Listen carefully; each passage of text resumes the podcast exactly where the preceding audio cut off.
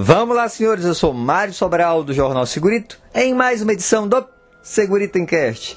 E hoje vamos comentar por que a área da construção civil tem tanto problema de segurança do trabalho. Segurito, segurito, segurito, segurito, segurito, segurito, segurito, segurito. Encast. Não sei se já comentei em algum podcast, mas a minha formação é engenheiro civil. E eu estagiei quatro anos, um período praticamente todo da universidade, e depois atuei como engenheiro civil mais uns 4, 5 anos.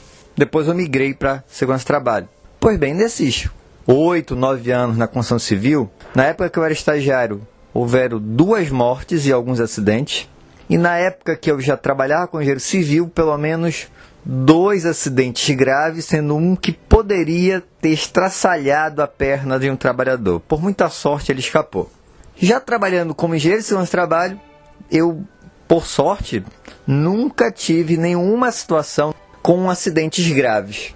E lógico, eu sei que não era exatamente por causa do meu serviço, porque independente de quem esteja na empresa, pode acontecer acidente grave. Mas por que eu estou fazendo essa, essa comparação do período que eu trabalhava na construção civil com o período que eu trabalhava em outro tipo de atividade?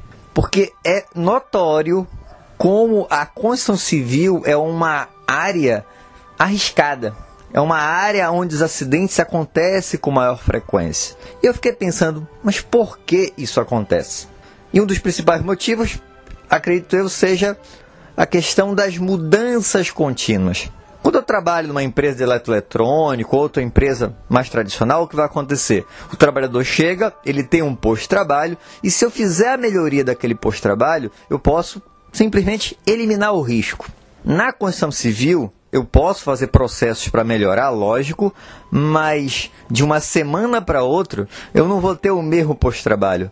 Não vou ter nem o local. Eu vou estar talvez em outra cidade, em outro bairro. E só isso já é um item que vai trazer mais riscos do que numa empresa tradicional. Outro item é a formação dos profissionais.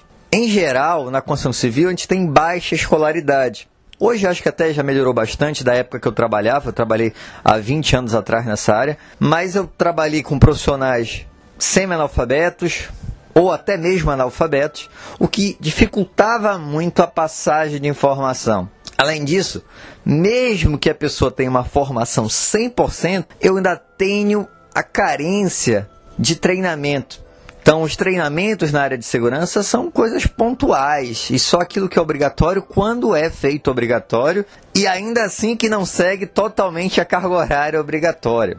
Eu sei que você deve estar pensando o seguinte, professor, mas parte disso aí é um problema que não é só da construção civil, nas outras áreas também, eu sei. Só que como na construção civil eu tenho maior risco, as atividades são bem mais críticas, dependendo do processo que você está fazendo lá, isso faz com que essa junção desses problemas tragam consequências grandes. Numa empresa de outra atividade, talvez isso não fosse ocorrer. E o que mais a gente pode citar?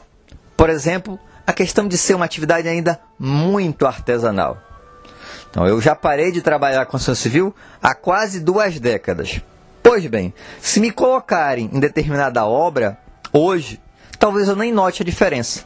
Lógico, houve evolução, tem muitas tecnologias, mas eu tenho certeza que tem algumas obras que são feitas iguais às que eram feitas há 20 anos atrás. E essa questão artesanal, braçal, faz com que o trabalhador esteja mais exposto aos riscos.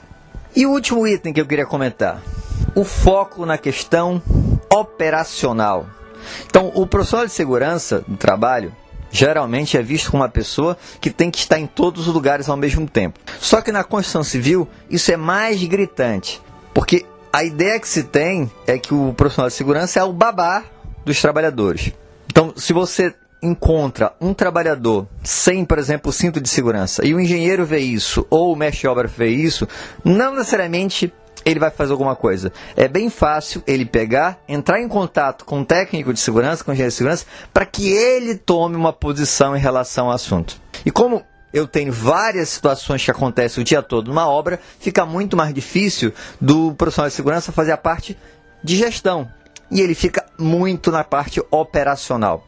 Ou seja, soma tudo isso, coloca no liquidificador, a construção civil acaba tendo um boom de acidentes em relação às outras atividades econômicas. Espero que tenham gostado. Se gostaram, já sabe, né? Curte compartilha. E se tem alguma dúvida ou alguma sugestão de pauta, manda e-mail para mim, sobralj.hotmail.com. Um abraço e até o próximo programa.